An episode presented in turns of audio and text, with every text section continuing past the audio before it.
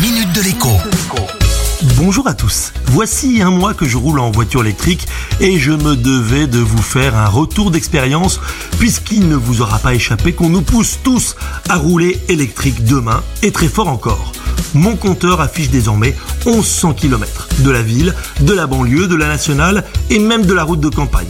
Partout, j'ai trouvé la conduite électrique extrêmement agréable, même avec un petit moteur, celui de la Dacia Spring, la voiture électrique la moins chère du marché, dont les démarrages et les reprises sont parfaitement suffisants et même, on peut le dire, puissants. Mieux, j'ai trouvé des avantages insoupçonnés et inattendus à la voiture électrique.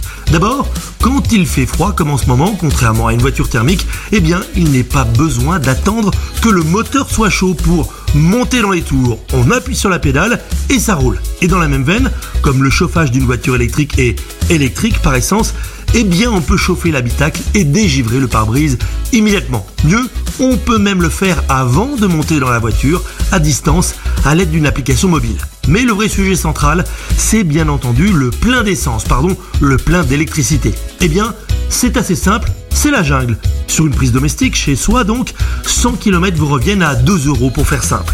Mais sur une bande publique, si on ne fait pas attention avant de charger, on peut tout aussi bien payer 10 ou 20 euros les 100 km en comptant, précisons-le, le droit de stationnement. En réalité, sur une bande publique, il faut se dire qu'on paye entre 2 et 3 fois plus cher que chez soi, à la maison. Conclusion, eh bien, si l'on peut charger à domicile ou au travail, il ne faut pas hésiter. Sinon, eh bien, mieux vaut peut-être attendre encore un peu que les bandes publiques se démocratisent. À demain.